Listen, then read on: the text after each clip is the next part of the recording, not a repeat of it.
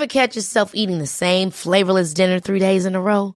Dreaming of something better? Well, HelloFresh is your guilt-free dream come true, baby. It's me, Kiki Palmer. Let's wake up those taste buds with hot, juicy pecan-crusted chicken or garlic butter shrimp scampi. Mm. Hello Fresh. Stop dreaming of all the delicious possibilities and dig in at HelloFresh.com. Let's get this dinner party started.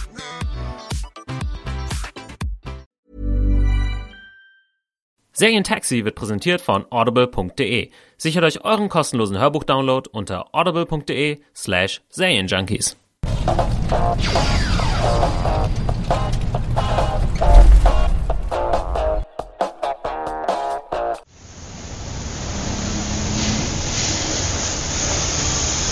Willkommen, liebe Hörer, bei einer neuen Ausgabe des Serien-Taxi. Heute endlich wieder in der Standardformation. Ja, endlich wieder. Das Tommy war, und Axie. Das war kaum auszuhalten. sind am Start. Äh, Axi, wie geht's dir? Gut ins neue Jahr gekommen? Ja, leider nicht so. Ich habe irgendwie an, an Neujahr ein bisschen zu viel getrunken und habe es dann für eine gute Idee gehalten, äh, mit dem T-Shirt rauszugehen. Vorhin sich auch voll beschwert, ah, ich bin so krank, warum werde ich diese Schnupfen Ja, nicht ich los? Warum warst du denn mit dem T-Shirt draußen? Ich weiß nicht, ich, ähm, ja, keine Ahnung. Auf jeden Fall war Also, du ich. bist äh, auch keine 20 mehr, Axel. ich bin keine 20 mehr, das ist allerdings korrekt. Ähm, und ich war dann eine Woche jetzt krank und jetzt habe ich aber immer noch Schnupfen. Es geht einfach nicht weg. Das ist komisch. Ja. Ganz weird. Also, aber ich glaube, äh, hier so eine kleine Taxi-Sendung kriegen wir. Die, die, die muss, die muss Das kann man auf jeden. Fall schultern und es äh, wirkt ja auch als Kur. Ja. Also wundert euch nicht, wenn Axel heute ein bisschen näs nasal äh, klingt. Ja, ich bin ja sonst auch ziemlich nasal unterwegs, aber heute ist, glaube ich, nochmal Hat nochmal eine Extrastufe. Eine Extrastufe. Nasen. Session. Action. Ja, äh, Serien-Taxi. Äh, wir machen ja ein bisschen Popkultur für unterwegs, äh, sprechen über dieses und jenes. Und ich würde heute gern mal so ein bisschen literarisch Oh. äh, einsteigen. Axel, ganz, ganz was Feines fürs neue Jahr. Das ist unser neues Motto. Bisschen mehr, bisschen mehr Qualität. Habe ich mir ja tatsächlich vorgenommen, äh, letztes Jahr schon. Also es war jetzt keine New Year's Resolution, aber ich habe mir nächstes, letztes Jahr vorgenommen, mehr zu lesen. Ah. Jetzt zwar keine Sachbuchliteratur, äh, eher so, so fiktionale Sachen, ähm, aber es ist auf jeden Fall ganz oben bei mir auf der Agenda. Ja, es, es kann ja auch durchaus hier äh, Thema sein, aber es ist auch echt, können wir auch gleich nochmal drüber sprechen. Ja, lesen. Also ich lese auch super gerne, aber ich merke halt auch, wie es sehr schnell hinten runterfällt, weil man erstmal Filme und Serien guckt und sonst noch irgendwie Kram macht. Ich versuche jetzt tatsächlich jeden Abend vorm Schlafengehen halt mindestens eine Stunde zu lesen. Eine Stunde ist schon dann auch optimistisch. Ich lese auch immer vom Schlafen gehen, also ich greife immer nochmal zu einem Buch eigentlich, aber meistens schaffe ich dann irgendwie nur so zehn Also Minuten. Das hat dann echt auch meistens nicht so großen Sinn. Äh, der Grund, warum ich, äh, warum ich auf das Thema kam, ist eine sehr lange E-Mail vom Marc äh, gewesen, der uns geschrieben, der hat uns wirklich irgendwie, das sind zwei Seiten hier ausgedruckt, ich nehme mir mal so ein bisschen was raus. Ähm, er hat geschrieben, lieber Tommy, lieber Axel und lieber Felix in Klammern, der hatte ich ja auch mal hier vertreten, nee, der hat mich vertreten, Entschuldigung, und Hannah hat äh, dich vertreten letzte Woche. Erst einmal ein großes Kompliment für das neue Format. Jede Woche aufs Neue versüßt ihr mir den Weg zur Uni und da, äh, da dieser sich in diesem Semester ein wenig weiter gestaltet an einzelnen Tagen, bin ich sehr dankbar, dass ihr mittlerweile über die veranschlagte halbe Stunde Talktime hinaus seid. Ja gut, das ist ja eigentlich von Anfang an klar, dass es nicht klappt. ja, unsere Chefs sind wahrscheinlich weniger amused. Äh, Marc äh, ist sehr amused, er findet es gut. Äh, er hatte dann ganz viel noch geschrieben zu Black Mirror. Ich habe mir hier noch so Sachen wie äh, Adorno und Horkheimer unterstrichen. Äh, ich glaube, da wollten wir jetzt nicht. Oh, das muss ein gebildeter Mensch sein. Äh, er ist ja offensichtlich in der Thematik ähm, drin. Nee, er hat geschrieben, ähm, dass wir ja gesagt haben, ähm, dass wir das nicht so, dass wir nicht so technisch kritisch das alles sehen.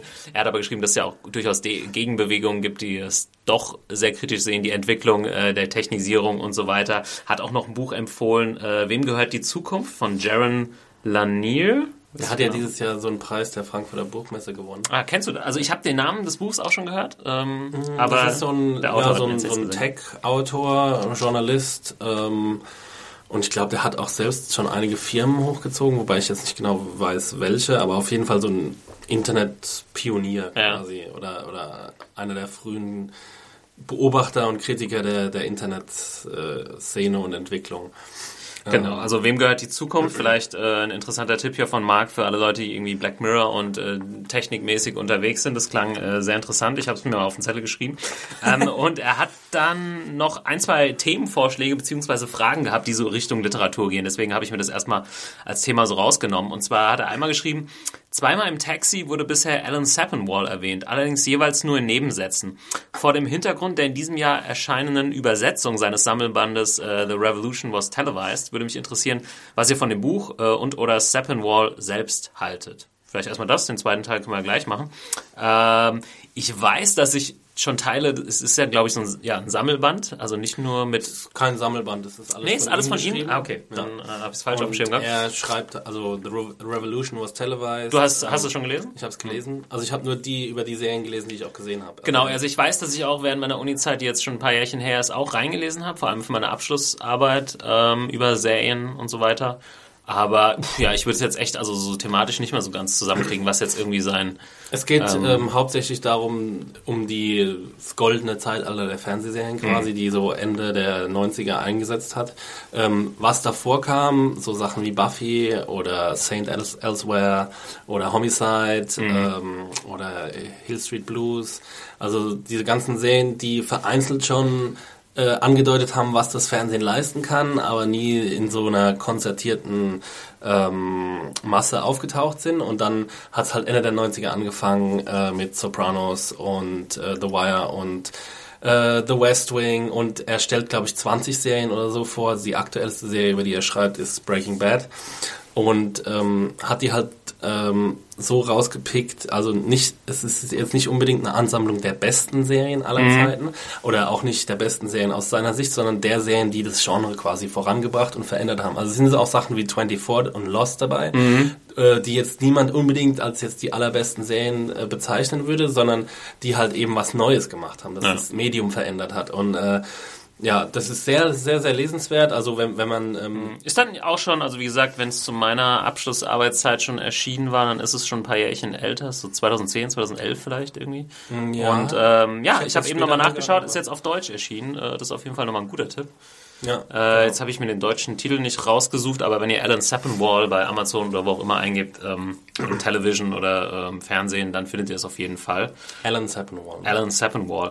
Äh, ansonsten, ja, man, du bist jetzt eher so der, äh, der auch für äh, Reviews verantwortlich ist auf serienjunkies.de und vielleicht auch mehr liest als ich. Alan Sappenwall ist als TV-Kritiker halt ein Riesenname. Er schreibt Ja. für Hitfix, glaube ich. Ne? Genau. Ja. Er war früher Hitfix.com. beim Star Ledger, lustigerweise, Okay. äh, Tony Sopranos Ah, Zeitung. sehr gut. Äh, da hat er quasi angefangen, nach der Uni äh, zu schreiben und dann ist er irgendwann zu hitfix.com gewechselt und schreibt da eigentlich über alle großen diskussionswürdigen Serien, schreibt er so Artikel und er ist so schon auch äh, der Referenzpunkt für andere Kritiker. Also Mhm. er ist jetzt auch so mein Go-To-Guy, würde ich jetzt mal sagen. Also ich lese mir schon auch immer die Rezension von Zappenwall durch, weil ähm, also was ihn auszeichnet, ist so ein bisschen, er hat halt ein Gedächtnis wie ein Elefant. Also es ist wirklich krass, mit was er, ähm, also innerhalb von einzelnen Serien, er weiß sofort immer gleich, was wann passiert ist, also auch in welchen Episoden und so.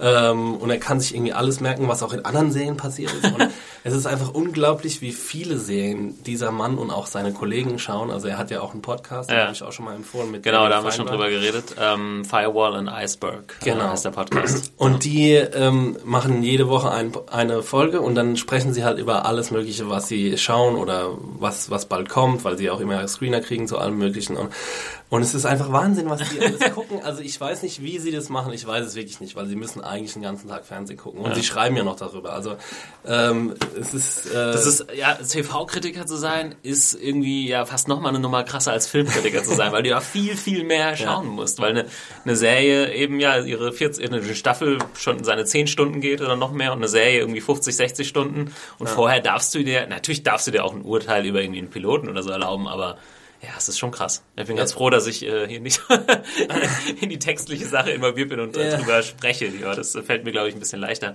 Nee, und Ähm, sie, sie schreiben halt, also sie, sie sprechen halt auch in dem Podcast über so viele verschiedene Serien und sagen dann halt, ja, sie gucken das, obwohl sie es gar nicht mehr mögen, obwohl sie es seit fünf das- Staffeln schon nicht mehr Das mögen. ist halt echt so. hart. Weißt du, bei einem Film bist du nach 90 Minuten, nach zwei Stunden raus, auch wenn er scheiße war. Genau. Oder drei, dann im Fall von Transformers oder so. Ähm, Und wenn eine Serie ja. groß ist, dann sehen sie sich halt einfach dazu gezwungen, die, ähm, die zu schauen. Das ist jetzt bei uns nicht so bei Serienjunkies. Also wir haben schon... Teils, teils, oder? Es gibt Teils, auch ein paar Sachen, die äh, hier keiner so richtig mag, die aber Ja. trotzdem besprochen werden. Ja, die besprochen werden von der einen Person dann quasi, Mhm. die sie sich anschauen muss, in Anführungszeichen. Ähm, er hatte auch noch so einen Nachsatz, den habe ich jetzt mal in Klammern gesetzt, weil ich gar nicht weiß, ob, ähm, ja, ich sag mal den Satz, also er hat geschrieben, außerdem fände ich ein paar Einblicke in eure Erfahrung mit der TV-Kritiker-Szene interessant. Und ich weiß halt gar nicht so, gibt es wirklich eine TV-Kritiker-Szene in Deutschland? Äh, ja, also Ich meine, also Serienjunkies ist ja schon so erstmal der Platz, würde ich mal sagen, in Deutschland, wo man am meisten Episodenkritiken wirklich lesen kann. Ja. Ähm, gut, weiß nicht, Spiegel Online oder sonst irgendwas macht mal zum Tatort oder zu, Also es gibt dieses amerikanische System, das ist ja auch so ein bisschen, geht ja auch auf Seven Wall zurück. Der war ja der Erste, der quasi Serien episodenweise besprochen hat. Okay. Und ähm, das ist noch nicht nach Deutschland übergeschwappt. Ja. Also es gibt Teil, es gibt, was in Deutschland beliebt ist, ist sind so TV-Kritiken zu Talkshows oder so, zu politischen Stimmt, Themen. ja. Sowas sieht man eigentlich ziemlich oft ähm, auf den einschlägigen Medienportalen. Aber jetzt so zu fiktionalen Formaten, dass man jetzt irgendwie sagen würde, ja, wir machen jetzt eine, eine wöchentliche Reviews zum Tatortreiniger oder sowas. Ich weiß nicht, ob da wo da das genaue Problem liegt, ob, ob die Öffentlichkeit da das noch nicht annimmt, ob es noch nie probiert wurde Mhm. oder so, aber ähm, ja, also dieses amerikanische System ist hier noch gar nicht verbreitet. Ja. So ein bisschen äh, ist natürlich auch schön für uns, weil die Leute dann zu Serienjunkies kommen, Ja, um die. Episodenkritiken zu lesen. Nee, aber ähm, klar, die großen Zeitungen, weil sie, die haben ja sogar Filmkritiker und so weiter abgeschafft, die werden jetzt niemanden einstellen, der einzelne Episoden ist klar, es gibt immer mal Texte über eine Serie, die irgendwie jetzt gerade bekannt ist ähm, oder jetzt im Kommen ist. Ich glaube auch über The Affair habe ich neulich irgendwo im Spiegel oder sonst wo was gelesen. Ja. Spiegel online. Ähm, ja, aber Aber so die, das also, reine, deswegen so wie es bei uns stattfindet, findet es eigentlich nirgendwo anders Deswegen die TV-Kritiker-Szene in dem Sinne, pff, ja, statt. Ja, das schwierig. bin ich. Ja. Und dann äh, sind es noch drei meiner Kollegen. Die sitzen äh, ungefähr zwei Meter Luftlinie Wir, entfernt. reden, wir sitzen alle im gleichen großen Tisch. genau. Ähm, der zweite, ähm, die zweite Sache, die auch noch von Marc kam und eben auch mit ähm, Thema Serien und Literatur zu tun hatte, war, er hat noch geschrieben, äh, beschäftigt ihr euch aktuell auch mit erscheinender äh, wissenschaftlichen Literatur zum Thema Serien? Wenn ja, äh, würde ich würde mich auch da die Meinungen und Empfehlungen sorry, würde ich mir auch da Meinungen und Empfehlungen wünschen, beziehungsweise wenn etwas erschienen ist, ein kleiner Hinweis daraus im Podcast. Ähm, von meiner Seite hier zwei folgende Empfehlungen, und zwar hat er einmal das Buch Autorenserien 2, Quality TV in den USA von Christoph Dreher herausgegeben empfohlen und einmal Quality Television, die narrative Spielwiese des 21. Jahrhunderts, Fragezeichen, Ausrufezeichen, herausgegeben von Johannes Nesselhauf und Markus Schleich. Ähm, dazu kann ich sagen, ja, verfolgen wir aktuelle wissenschaftliche Literatur. Äh, wir haben ja am Anfang schon mal gesagt, wir würden gern mehr lesen, schaffen es wahrscheinlich aber nicht. Also klar, an der Uni natürlich. Also ich habe ja äh, Filmwissenschaft gemacht und mich auch viel mit Serien beschäftigt, deswegen da gezwungenermaßen sozusagen und da auch die Zeit und Muße gehabt. Aber seit ich da raus bin, wird's echt weniger, also echt vereinzelt, ähm, weil ich es einfach nicht mehr schaffe. Aber ähm, es gibt halt echt, vor allem in den letzten Jahren sind wirklich interessante Bücher rausgekommen zum Thema Serien, immer mehr auch. Also gerade als ich meinen Abschluss gemacht habe, war das echt gerade so im Kommen. Es gab schon viel und danach kam noch viel mehr raus. Ähm, zum Beispiel hast du ja hier, äh, lieber Marc, Autorenserien 2 genannt und ich habe ähm, tatsächlich auch, und du hast glaube ich auch im Schrank stehen, ich habe es mal mitgebracht, stehen, ja. äh, Autorenserien, den ersten Teil von Christoph äh, Dreher, die Neuerfindung des Fernsehens. Das ist aus so einer, aus so einem Symposium irgendwie entstanden, aus so einem Wochenende und dann sind ganz viele Aufsätze drin zum Thema. Auch sehr cool. Äh, wusste ich nicht, dass es einen zweiten Teil gibt. Werde ich mir auch mal anschauen. Äh, wie sieht es bei dir noch aus, Axi? Irgendwelche? Ja, also seit ich aus der Uni raus bin, habe ich mit wissenschaftlicher Literatur jetzt nicht mehr so viel am Hut, Ja. muss ich sagen. Ich, ich finde es auch ein bisschen schwierig, es ist in, in den Alltag zu integrieren, wenn man, Total, wenn man, ja. wenn man den ganzen Tag schon auf Nachrichtenportalen und, und Reviewportalen und sonst und selbst auch schreibt, dann ähm, ist das schon so eine, so eine Disparität zwischen dem, wie man sich selbst ausdrückt und, ähm, und dieser wissenschaftlichen Literatur. Also Mhm. ich habe es auch gemerkt am Anfang, als ich bei Serienjunkies angefangen habe zu schreiben, dass ich wegkommen muss von dieser Lit äh, Ja, das ging mir wissenschaftlichen genauso, Schreibweise. Also das, es ist schon was anderes, journalistisch zu arbeiten und, und wissenschaftlich zu Total, arbeiten. ja, würde ich auch Und sagen. ähm, nicht umsonst machen Leute, die, die einen Uni-Abschluss haben, bei, bei klassischen Zeitungen Volontariate, wo sie zwei Jahre lang äh, lernen, wie man Ja. journalistisch schreibt. Und deswegen bin ich da jetzt ein bisschen weg von gekommen. Ich kann aber diese Buchreihe, die wir auch schon besprochen haben, Thomas, äh, mal empfehlen. Die ist so eine Kreuzung, würde ich sagen, aus Wissenschaft und journalistischer äh, Literatur. Äh, Diaphanes ist, heißt der Verlag und die bringen so eine Buchreihe raus, die heißt einfach nur Booklet. Und da werden eben äh, Serien von, diversen Popkulturautoren oder auch klassischen Journalisten vorgestellt. Zum Beispiel hat Dietrich Dietrichsen, den man auch äh, öfter mal aus Aspects kennt, zum Beispiel, äh, der hat was zu The Sopranos geschrieben oder Dietmar Dart, der Filmkritiker der äh, FATS, hat was zu Lost geschrieben, äh, dann gibt's noch was zu The Wire, zu Seinfeld, da hat Bert Rebhandel geschrieben, ist auch äh, Filmkritiker bei der FATS. Und Breaking Bad zum Beispiel Gertrud Koch, die du sehr gut kennst. Ja, habe ich äh, eben gesehen. Ich habe ähm, diese Booklet-Reihe am Anfang ein bisschen verfolgt. Da gab es erst drei, vier. Jetzt habe ich gerade eben nochmal nachgeschaut. Gibt es jetzt mittlerweile schon zehn oder noch mehr sogar. Ja. Und habe gesehen, dass tatsächlich äh, Breaking Bad äh, die Professor Dr. Gertrud Koch geschrieben hat, äh, die an der FU tätig ist und meine Arbeit auch korrigiert hat. Also äh, schöne Grüße an dieser Stelle. Was Frau hat sie Koch. dir denn gegeben, Tommy? Ich will jetzt ja nicht angeben. Hier. Ich glaube, das war eine Eins vom Komma. Ah, vielleicht. nee, äh, Gertrud Koch, eine super nette ähm, Dozentin gewesen. Und ich glaube nicht, dass sie jetzt hier zuhört, aber wer weiß ja nicht. Und ähm, ja, ist auch schon über die 60, aber trotzdem, ich weiß gar nicht, ob sie sich damals, weil ich diese Arbeit schreiben wollte, The Wire dann angeguckt hat, aber ähm, sie hat das die hat da gar nicht genörgelt, einfach gesagt, ja, machen Sie mal, ich schau mir das an. Und war dann auch voll drin. Also, ähm, ja, super locker und ähm, das würde ich mir gerne nochmal reinziehen. Ähm, würde mich aber auch nicht wundern, wenn es recht verkopft ist, weil gut, die Frau ist irgendwie, kommt so ein bisschen auch aus der Frankfurter Schule äh, damals und so, hier 70er, glaube ich, ganz gut dabei gewesen. Also die von The Wire und äh, Sopranos sind sehr gut zu lesen. Ähm, Das The Wire habe ich auch zu Hause, äh, ja. Hab ich das zu Lost von Dietmar Dart ist sehr, sehr schwer. also da habe ich, das habe ich auch nicht ganz geschafft, muss ich ja. ehrlich zugeben. Sag nochmal, wie die Reihe heißt. Äh, Diaphanes der? Diaphanes Booklet. Diaphanes D-I-A-P-H-A-N-E-S. Okay. Ja, äh, eine Sache habe ich noch, vielleicht soll ich die noch kurz, das fand ich nämlich echt sehr cool, das habe ich letztes Jahr geschenkt bekommen. Äh, das Buch heißt Difficult Man äh, von David Thompson. Ich weiß nicht, ob ich glaube nicht, dass es schon auf Deutsch rausgekommen ist. Untertitel ist From the Sopranos and the Wire to Madman and Breaking Bad, Behind the Scenes of Creative Revolution. Und da geht es ähm, eben vor allem um die Macher, also um die Showrunner dieser Serien und wie diese Serien zustande gekommen sind, ist auch eher so ein journalistisches äh, Werk, aber sehr, sehr interessant geschrieben, so Sachen wie, dass James Gandolfini äh, in der ersten Woche des Drehs auf einmal eine Woche oder drei Tage verschwunden war und keiner wusste, wo er ist und er hat voll mit sich gehadert und äh, über die ähm, David Chase ist es, ne, der das Sopranos gemacht hat, ja, und wo er halt herkommt und wie schwer es war, diese, diese Serie zu pitchen und so weiter. Und ähm, ja, wie gesagt, noch David Simon ähm, ist noch dabei, Vince Gilligan. Äh, super interessant, wenn man sich für Showrunner und die genannten Serien interessiert. Echt ein cooles Ding. Cool. Ansonsten? Also es geht jetzt Sorry? gar nicht, weil der Titel ähm, Difficult Man weist ja eher so ein bisschen darauf hin, dass es um die Antihelden geht, aber darum geht's gar nicht. Genau, eher, es geht eher um die, äh, um die Macher Ah, ja, äh, hinter den äh, Serien sozusagen. Sopranos, The Wire, Mad Men und Breaking Bad haben ja auch so eine Art Antiheld im Zentrum. Genau, also The ja. Jetzt weniger, Deswegen ist der, der Titel so ein bisschen doppeldeutig. Also wenn ich Ja. mich recht dran erinnere, äh, geht es vor allem um die Showrunner äh, hinter, die halt auch Difficult Man sind und irgendwie versucht haben, ihre, äh, ihre Vision von Fernsehen irgendwo unterzubringen. Also sehr, sehr interessant auch für Leute, die dieses Quality Television Thema nochmal angehen wollen. Weil es ist ja auch momentan auch so eine Entwicklung weg vom Antihelden zu spüren. Ja. Also es ist, äh, er hat sich so ein bisschen übersättigt Ja, quasi. Ja. Außer das ZDF, das möchte jetzt nochmal den, den deutschen Walter White machen, wann auch immer das passieren Oh. wird. Vielleicht schreiben wir dazu ja Episoden-Recaps Ja. mit Bastian cool. Pastewka. Das war auf jeden Fall, äh, der Marc hat noch ein paar andere Vorschläge gehabt, die haben wir uns aufgeschrieben. Ansonsten vielen Dank für die Mail. Ich glaub, hoffe, hat so ein paar Sachen beantwortet und vielleicht kommen wir dem einen oder anderen so ein paar Bücher hier schmackhaft machen. Ich hätte jetzt auch wieder Bock, mir mal ein paar so neue Sachen anzugucken. Und äh, ja, wo wir schon bei Büchern sind, wäre es äh, vielleicht kurz die richtige Zeit, um unseren äh, Sponsor zu erwähnen. Und zwar wird Zane Taxi äh, wie immer gesponsert von audible.de, dem großen Anbieter für Hörbücher aller Art. Und ähm, ihr könnt als Zane Taxi Zuhörer einfach auf audible.de slash Zane Junkies gehen und Audible da kostenlos testen.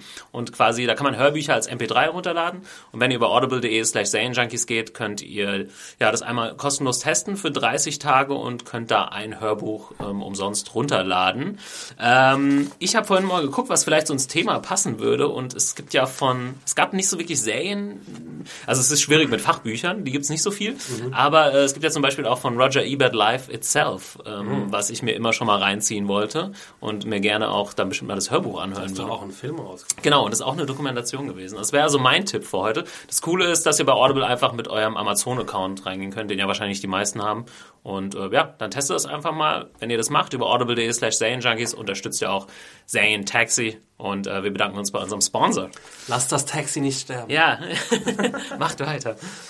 äh, so, jetzt haben wir ja, wir haben ja letzte Woche äh, mit Hannah gequatscht. Ähm, also ich habe mit Hannah gequatscht, weil äh, du noch krank warst. Under the weather. Und wir haben so ein bisschen über unser äh, unseren Konsum über die Feiertage geredet und ich dachte, heute lass ich einfach nochmal dich zu Wort kommen, weil ich habe auch gar nicht mehr so viel geguckt jetzt die letzte Woche. Ja. Und du hattest gesagt, du hast noch einiges auf dem Schirm. Gerade wenn du dazu noch krank warst. Ich habe, da äh, konntest du ja, ja glotzen. Ich, ich musste ja auch meinen Umzug vorbereiten, deswegen habe ich letzte Woche nicht viel geguckt, aber an Weihnachten habe ich ziemlich viel geguckt. Ich habe äh, ich habe mal mein das erste Jahr, also das erste Mal seit ein paar Jahren, dass ich meine Vorhaben wahrgemacht habe, irgendwie an Weihnachten auch mal zu Hause zu bleiben und nicht nur irgendwie ständig unterwegs zu sein und äh, Stress zu haben, sondern einfach mal daheim zu sein und. Aber du warst bei deinen Eltern zu Hause?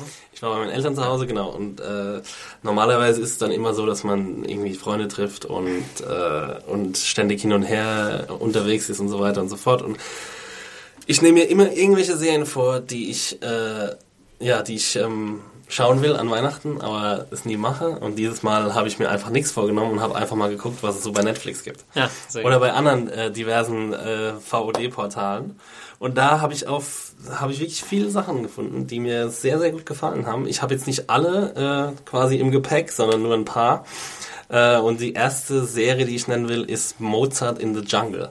Die kam am 23.12. wurden alle zehn Episoden der ersten Staffel ähm, bei Amazon Prime Instant Prime ja, Instant Video, genau, Video ja. Instant Prime, irgendwie so. Genau, ihr wisst, was ihr ja, meint. Wisst, was wir meinen. Äh, Hanna hat es kurz letzte Woche auch angesprochen, aber ah, gar nicht okay. so jetzt im Detail. Also kannst ruhig mhm. nochmal drauf eingehen. Ähm, wenn ihr beide schon sagt, das ist, äh, hat dir gefallen? Ja, mir hat es sehr gut gefallen. Also ich weiß nur, dass es mit Gael Garcia Bernal genau, ist genau. und ähm, was mit Musik zu tun hat offensichtlich. Das hat was mit Musik zu tun. Gael Garcia Bernal spielt einen äh, exzentrischen Komponist, nee, nicht Komponist, sondern Dirigent. Dirigent, Dirigent ja, danke. Okay. Äh, und er übernimmt quasi äh, die Dirigentschaft des New York Philharmonic Orchestra, mhm. also altehrwürdige Institution.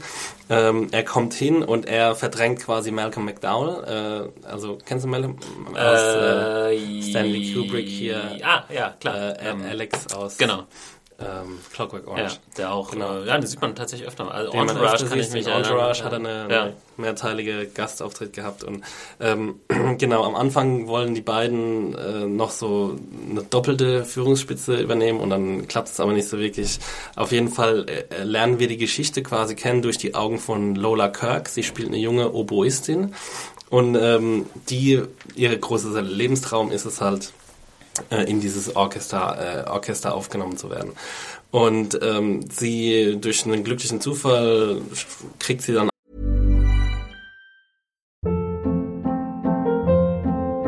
Hold up. What was that? Boring. No flavor. That was as bad as those leftovers you ate all week. Kiki Palmer here, and it's time to say hello to something fresh and guilt-free. Hello Fresh. Jazz up dinner with pecan-crusted chicken or garlic butter shrimp scampi. Now that's music to my mouth. Hello Fresh. Let's get this dinner party started. Discover all the delicious possibilities at hellofresh.com.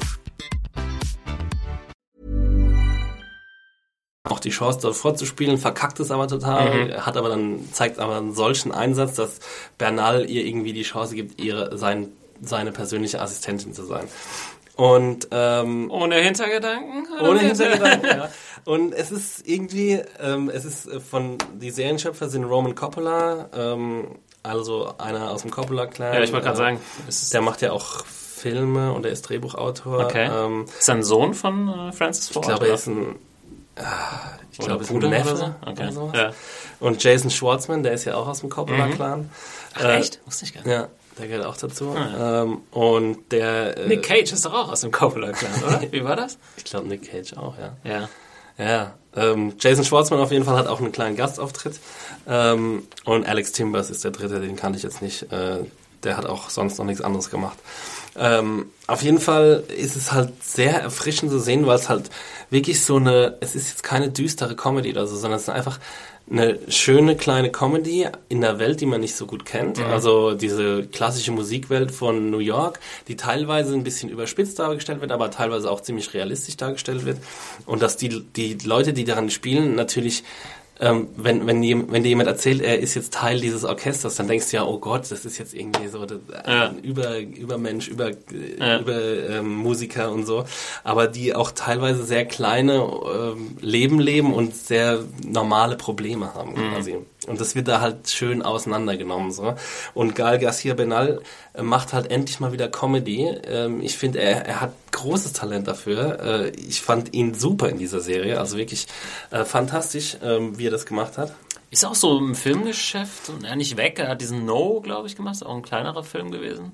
Ja, der macht schon. Aber äh, so oft habe ich ihn jetzt nicht mehr gesehen in letzter Zeit. Mm, In letzter Zeit jetzt nicht mehr so viel, das stimmt schon. Ähm, Naja. Hat er nicht vor kurzem noch mal was gehabt?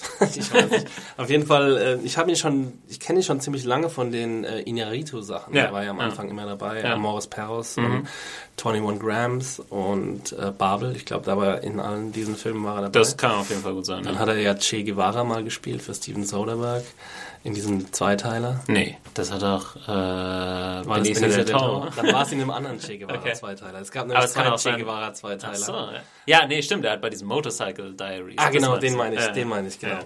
Ja. Ähm, ja, auf jeden Fall hat er hauptsächlich dramatische Rollen gehabt und jetzt macht er endlich mal wieder Comedy. Er hat ja früher auch diesen Itu Mama Tambien gemacht Mhm.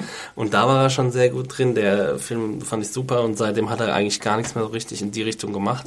Und Mozart in the Jungle auf jeden Fall von mir eine, äh, eine große Empfehlung, hat Also- mir wirklich sehr gut gefallen. Es ist, ähm, man, also ich habe es jetzt noch nicht gesehen, aber man lacht schon wirklich laut. Ist es so, es so wirklich Am Gags Anfang oder ist es so. Eher so ein bisschen so zum Schmunzeln? Also die Serie braucht ein bisschen, um sich zu finden. Ähm, sie braucht so drei, drei Episoden ungefähr, weil am Anfang ist auch ein bisschen merkwürdig, weil äh, der Perspekt es gibt einen Perspektivenwechsel so in der zweiten oder dritten Episode. Am Anfang wird es noch aus der Perspektive von einer anderen Figur erzählt und dann wechselt es plötzlich, ohne Okay. dass es großartig thematisiert wird. Also ich glaube, da haben vielleicht auch die Autoren erkannt, okay, vielleicht müssen wir aus der anderen Sicht was erzählen, äh, diese Geschichte erzählen, weil es dann vielleicht spannender ist. Ja.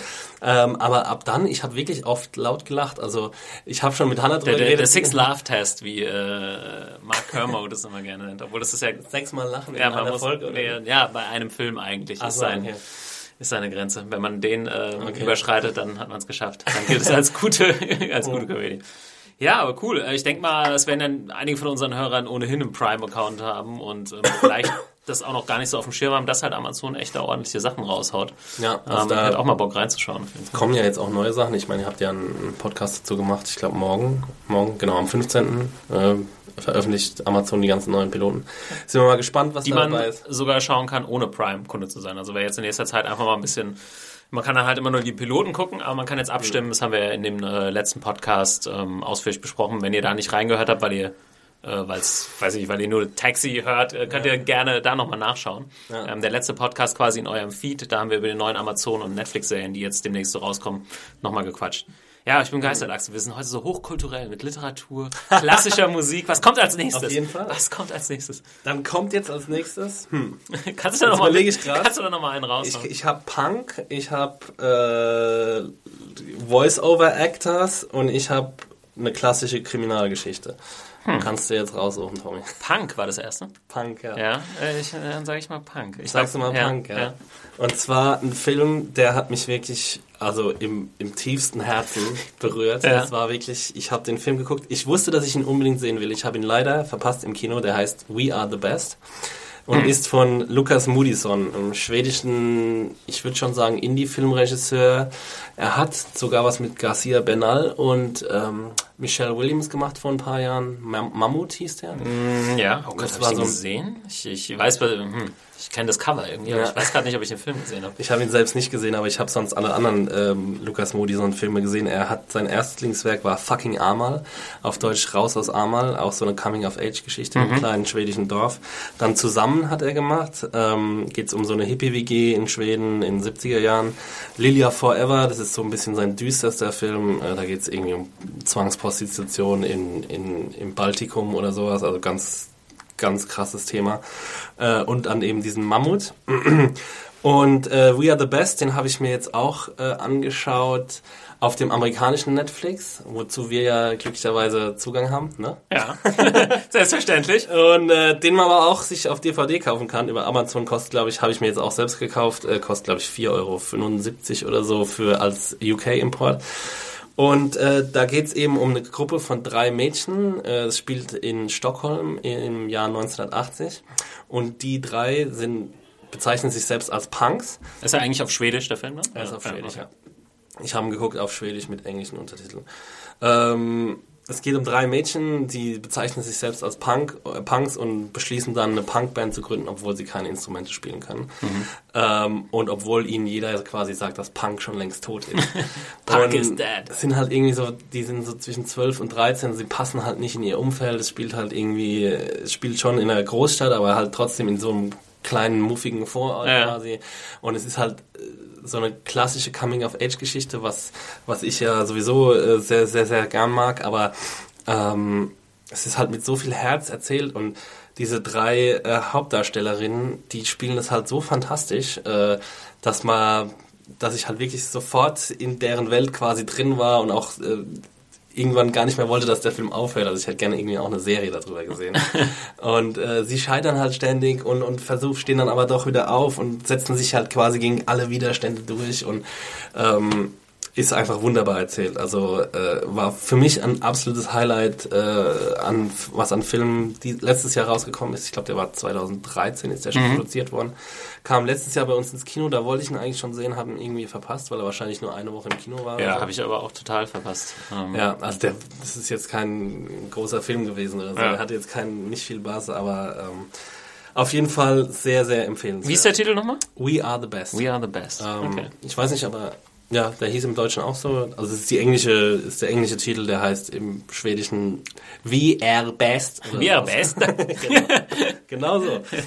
ähm, ja, absolute Empfehlung meinerseits, ähm, wenn ihr, wenn ihr irgendwie, ist ein Blind Buy, würde Ja. ich sagen. Also könnt ihr, aber es gibt keine deutsche DVD oder was? Es gibt nur Nee. den UK-Import. ähm, ich denke mal, die kommt noch. Ja, wenn es einen deutschen. Kinoverleih Wenn's- gab, müsste es eigentlich ja. auch einen deutschen Ähm, DVD-Release momentan leider nur als UK-Import, aber Okay. wie gesagt, ähm, für 5 Euro ist Ja. er zu haben.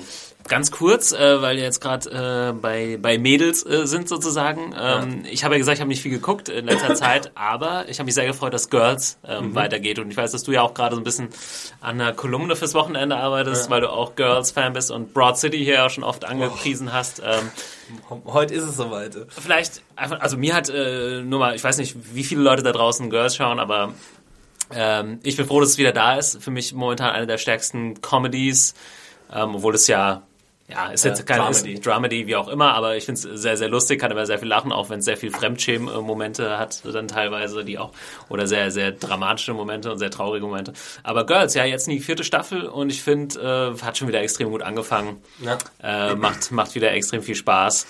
Äh, ja, hast du vielleicht so einen kleinen Vorgeschmack auf dein, hast du irgendwie auf deine Kolumne oder ähm, wie, wie, wie siehst du Girls so momentan so im, im popkulturellen Kosmos geht gar angesiedelt? nicht, gar nicht so sehr um Girls, sondern es geht eher so ein bisschen um die Rolle von Lena Dunham und wie sie quasi äh, in bestimmten Teilen der Öffentlichkeit auseinandergenommen wird für das, was sie macht. Also dass es immer noch problematisch ist für eine Frau, ihre Sexualität irgendwie offen zur Schau zu stellen ähm, und dass es da halt eben noch aus feministischer Perspektive relativ viel zu tun gibt. Ich glaube, es ist ja auch genau deshalb macht sie es ja, glaube ich. ja, Ne? Ähm, äh, also ja, gut. Ich weiß jetzt nicht, inwieweit das ähm, Eigentherapie ist und inwieweit es feministischer Kampf ist oder einfach nur künstlerischer, künstlerischer Ausdruck. Ähm, aber ich, ich, also ich würde mich darüber freuen, wenn sie, wenn sie dafür quasi kämpfen würde. Sie hat ja auch, ähm, ich glaube, das haben wir ja auch schon mal hier empfohlen, ähm, als eventuelle Audible Audio Hörbuch Download. Sie hat ja auch jetzt ihr Buch rausgebracht. Äh, es liegt bei mir zu Hause. Bei mir auch. Ja, aber ich habe es noch nicht gelesen.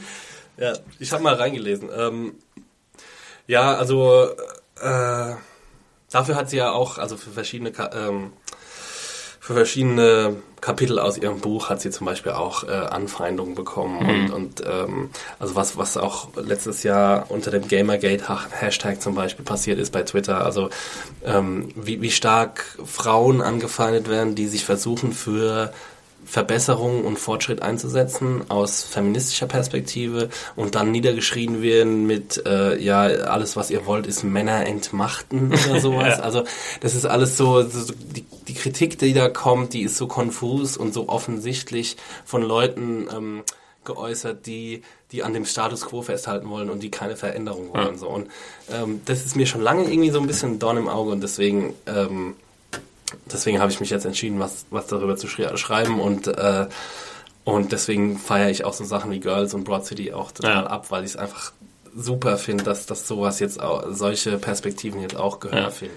Und apropos äh, Perspektive, ich finde es halt auch einfach aus, also ich sehe es genauso wie du, ähm, finde auch überhaupt nichts daran verwerflich, dass Lina Dunham da irgendwie nackt äh, rumläuft, ist eigentlich eher lustig und ja. wie sie damit umgeht, finde ich auch äh, sehr, sehr großartig. Aber gerade ja auch endlich mal andere Perspektiven zu haben. Ja, mhm. also äh, mir macht es total Spaß. Serien, das habe ich auch schon öfter gesagt, mit äh, oder Filme mit, wo eben Frauenprotagonisten die Protagonisten sind, einfach ja. weil es ja, ich meine, wir haben ja genug, wo, wo, wo die Männer im Fokus stehen. Ja. Und wenn, wenn die Damen sich, äh, weiß ich, 50 Jahre lang Filme angucken konnten, wo es halt nur um die harten Männer geht, die, die, die das Girl abbekommen, sondern können wir uns jetzt, glaube ich, auch mal unterhalten lassen von äh, eben Geschichten, die eher Damen im Vordergrund haben. Und lass ich mich auch die gerne. Sache ist ja nicht die, dass es weniger Männergeschichten gibt. Es gibt ja immer noch genau. die ganzen Männergeschichten. Ist ja überhaupt kein Problem. Ja. Aber es ist ja nur ein Teil der Kultur, der dazukommt quasi. Ja. Und versuchen all die allgemeine allgemeine Kultur, ich meine, da geht es dann auch viel um so Sachen wie, ähm, wie gehe ich mit, ähm, mit einer äh, Vergewaltigungsanschuldigung um zum Beispiel. Da hatte Newsroom diesen, diesen furchtbaren Handlungsbogen. Oh, jetzt begeben wir uns wieder auf dünnes Eis. Sagst du, du weißt, was ja, Vergewaltigungsdiskussionen bedeuten. Ja, aber ich finde ich find es wichtig, da immer wieder äh, darauf hinzuweisen, dass es... Ähm, äh, dass man darüber äh, offen, offen sprechen muss und dass man auch eine Vergewaltigung eine Vergewaltigung nennen muss. So. Ähm, und, und ja, übrigens, ich will jetzt nicht zu weit. Ja, übrigens, aber an der Stelle äh, könnte ich gerade noch so einen Anknüpfungspunkt machen. Äh, wir haben jetzt die Golden Globes so ein bisschen außen vorgelassen. Ich wollte jetzt auch gar nicht groß drüber sprechen, weil ich die, den Preis an sich nicht sonderlich wichtig finde. Ja. Äh, aus verschiedensten Gründen. Aber ich habe sehr, das Einzige, was ich gesehen habe und was ich sehr gefeiert habe, war der Opening Monologue von äh, Tina Fey und Amy Poehler. Äh, hast du den gesehen? Nee. Großartig. Einfach mal Leute bei YouTube reinschauen. Wenn ihr sonst nichts guckt von den Golden Globes, schaut euch das auf jeden Fall an, weil sie auch äh, einfach mal in den letzten anderthalb Minuten ähm, den harten Diss gegen Bill Cosby raushauen und der komplette Saal einfach nur mit offenem Mund da sitzt. Äh, ja, sie haben dann sowas gesagt wie, ich weiß, es ging dann am Ende um, um Cinderella, glaube ich. Äh, es war so ein Hollywood-Film jetzt nochmal, so eine Neuauflage. Und dann haben sie gesagt, ja, in Cinderella geht's da und darum. Und äh, uh, and a sleeping beauty who thought she, she would just get coffee with Bill Cosby.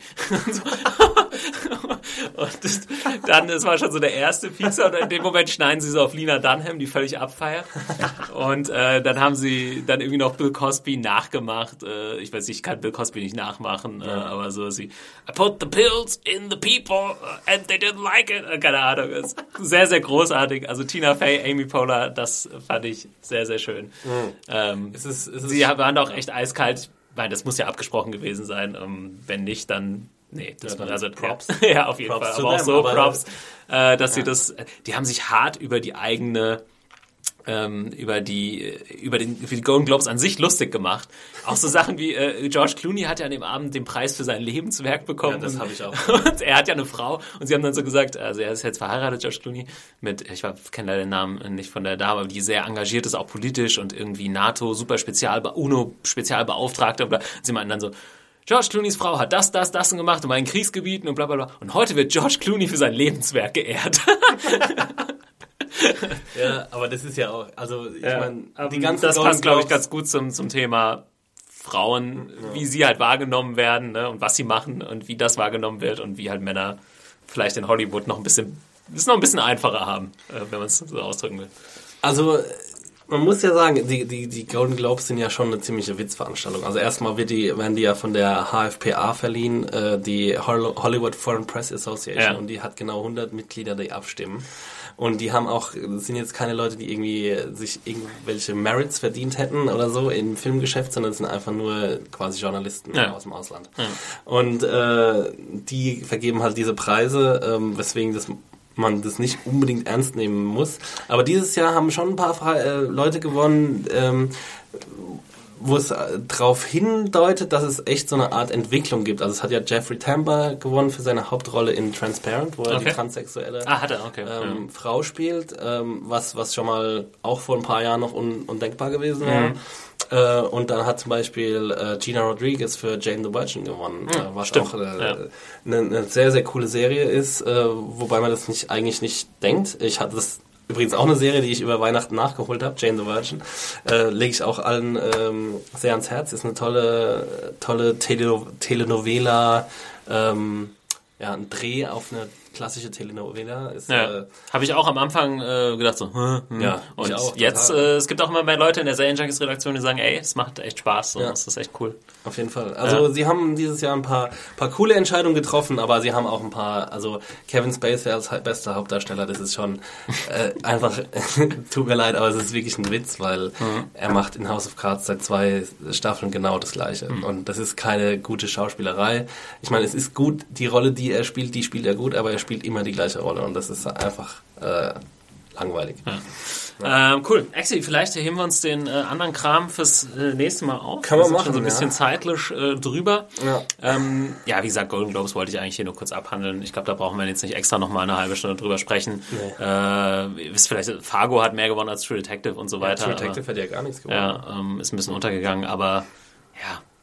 Also Billy Bob Thornton, dass Billy Bob Thornton für Fargo gewinnt und dann dabei Harrelson und McConaughey schlägt, das finde ich halt auch.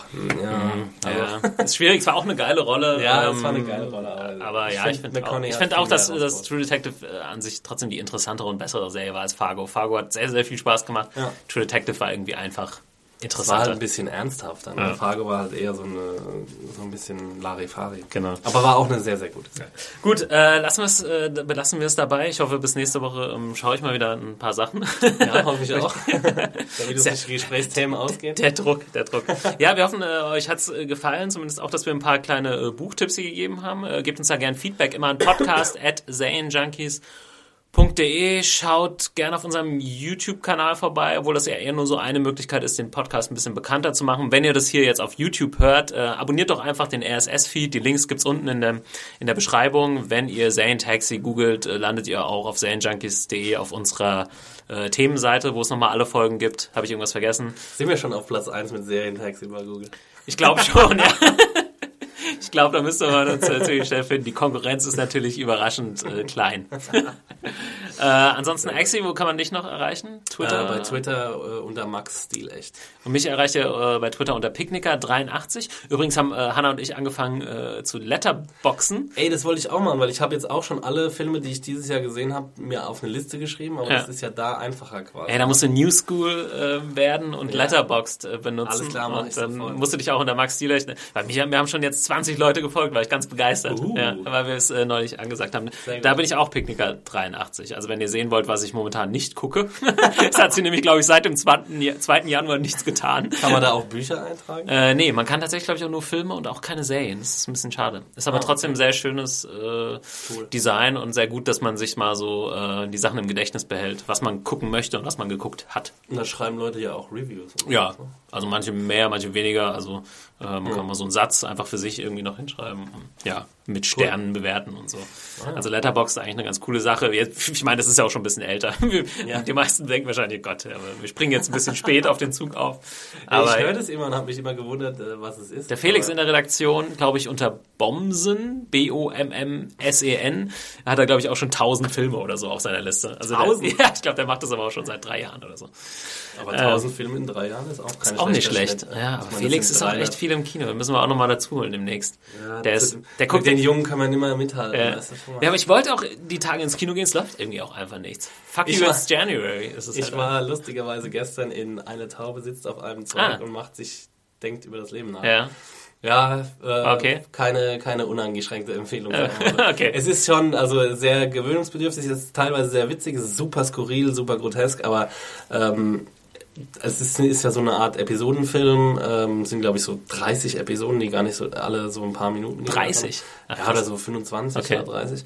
Ähm, die auch so ein bisschen zusammenhängen, aber nicht wirklich. Und äh, am Ende äh, ganz, ganz komisch werden, am Anfang noch so ein bisschen nachvollziehbar, aber ähm, es ist sehr, sehr interessant gemacht. Also der Regisseur verzichtet halt auf alle möglichen optischen Spielereien, sondern es gibt eine fixe Kamera und Okay. dann passiert immer alles in einem One-Shot. Ja. Also jede Episode ist in einem One-Shot gebaut. Ja. es, ist, es ist so ein bisschen, äh, die Bildkomposition ist so ein bisschen wie auf einem Gewe Gemälde. Also Mhm. du hast halt immer so 20 Leute im Bild und die machen halt immer irgendwas so und ähm, es ist interessant zuzuschauen, aber ähm, ich glaube, ich hätte mir den lieber so in zwei Teilen angeguckt, weil es auch anstrengend ist irgendwie. Weil auch manchmal nicht viel passiert, so in einzelnen mhm. ähm, Einstellungen.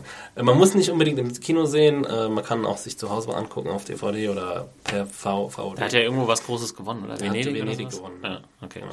Das, wie sagt nochmal den Titel? Die Taube, die auf... Äh, eine Taube sitzt auf einem Zweig und denkt über das Leben nach. Okay, das war... Anderson so äh, zum Abschluss eine halbe Empfehlung von Axel, falls ihr momentan mal wieder ins Kino gehen wollt. ähm, nee, aber ich glaube, also der Januar ist gerade so ein bisschen tot. Ich weiß nicht, jetzt kommt aber Ende Januar kommt Birdman und noch so ein paar Oscar-Kandidaten. Ich glaube, demnächst wird es wieder ein bisschen äh, interessanter. Ähm, Take Home 3 habe ich gehört. Kann man sich sparen. aber Liam Neeson denkt jetzt über Taken 4 nach. Äh, in diesem Sinne, das war's vom Serientaxi für diese Woche. Wir hören uns nächste Woche. Bis dahin und denkt an audible.de slash Junkies. Macht's gut. Ciao. Tschö.